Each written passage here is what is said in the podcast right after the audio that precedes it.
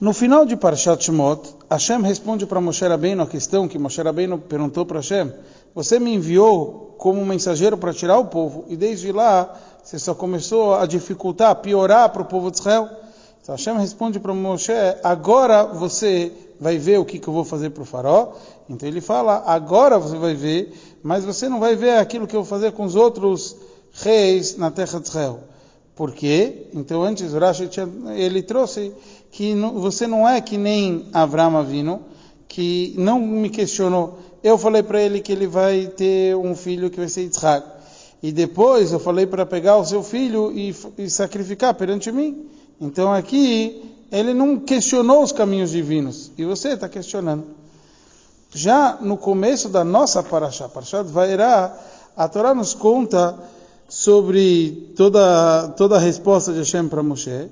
E mais para frente, o nos fala, Verabotei no Darshu. Quer dizer, ele já está indo para uma explicação mais profunda. O Rebbe explica que isso é um Midrash, quer dizer, antes foi de acordo com o Pshat. E aqui ele traz sobre o, o todo o conceito de, dessa questão que Moshe Rabbeinu fala, lá mareota, é uma resposta. Hashem fala para ele.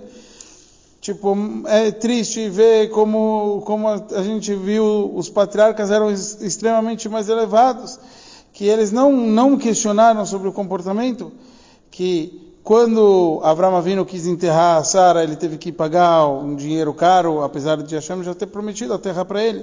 Assim com Yitzhak, o pessoal questionou sobre ele cavar poços, e assim com Yaakov, sobre quando ele teve que comprar um terreno, ele também teve que pagar caro. E eles não me questionaram. Então o Rebbe analisa que aqui, já que a explicação do Midrash não é igual à explicação do final de Parashat Shemot. Por quê? No final de Parashat Shemot, Moshe Rabbeinu fez uma questão. Como pode ser que a Shlichut, que a ser mensageiro divino, vai piorar as coisas? Então, o, o Rashi nos trouxe a explicação de Avraham Avinu. O único caso que, que aconteceu é Avraham Avinu levando seu próprio filho porque Deus pediu para ele fazer isso como Akeidá, como um, uma oferenda para Hashem. Isso seria a, a, pior coisa, quer dizer, era melhor talvez não ter filho do que pegar seu próprio filho e sacrificar para Hashem. Já no começo de Parshat Veirá, ele está trazendo uma forma mais um midrash, uma forma mais profunda, que na verdade todos os patriarcas, como Rashi trouxe antes, quando ele fala que o, o Yitzhak e Yaakov ele trouxe Vairá e eu apareci, Elavot, para, para os patriarcas. O que, que ele quis dizer aqui?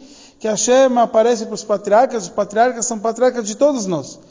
Então, essa aparição de Hashem para, os patriarcas, isso dá força para todos nós. Obviamente que para o próprio Moshe Rabbeinu, para todas as gerações. Então, sobra uma questão, por que realmente Moshe Rabbeinu questionou Hashem? Como Moshe Rabbeinu vem questionar Hashem, se afinal Moshe Rabbeinu seria o nosso vínculo com Hashem de emuná, de fé. Então, todo o conceito que o Rebbe aqui nos explica, é que Moshe Rabbeinu questionou não de uma forma negativa. Ele está querendo trazer Hashem, a nossa emuná, a nossa fé, até nas questões.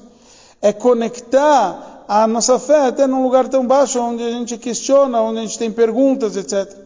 E esse é o mesmo assunto de Rav Daleteives, o dia do falecimento do Alter Ebe, que todo o trabalho do Alter Ebe é trazer todos os assuntos mais elevados dentro do nosso intelecto.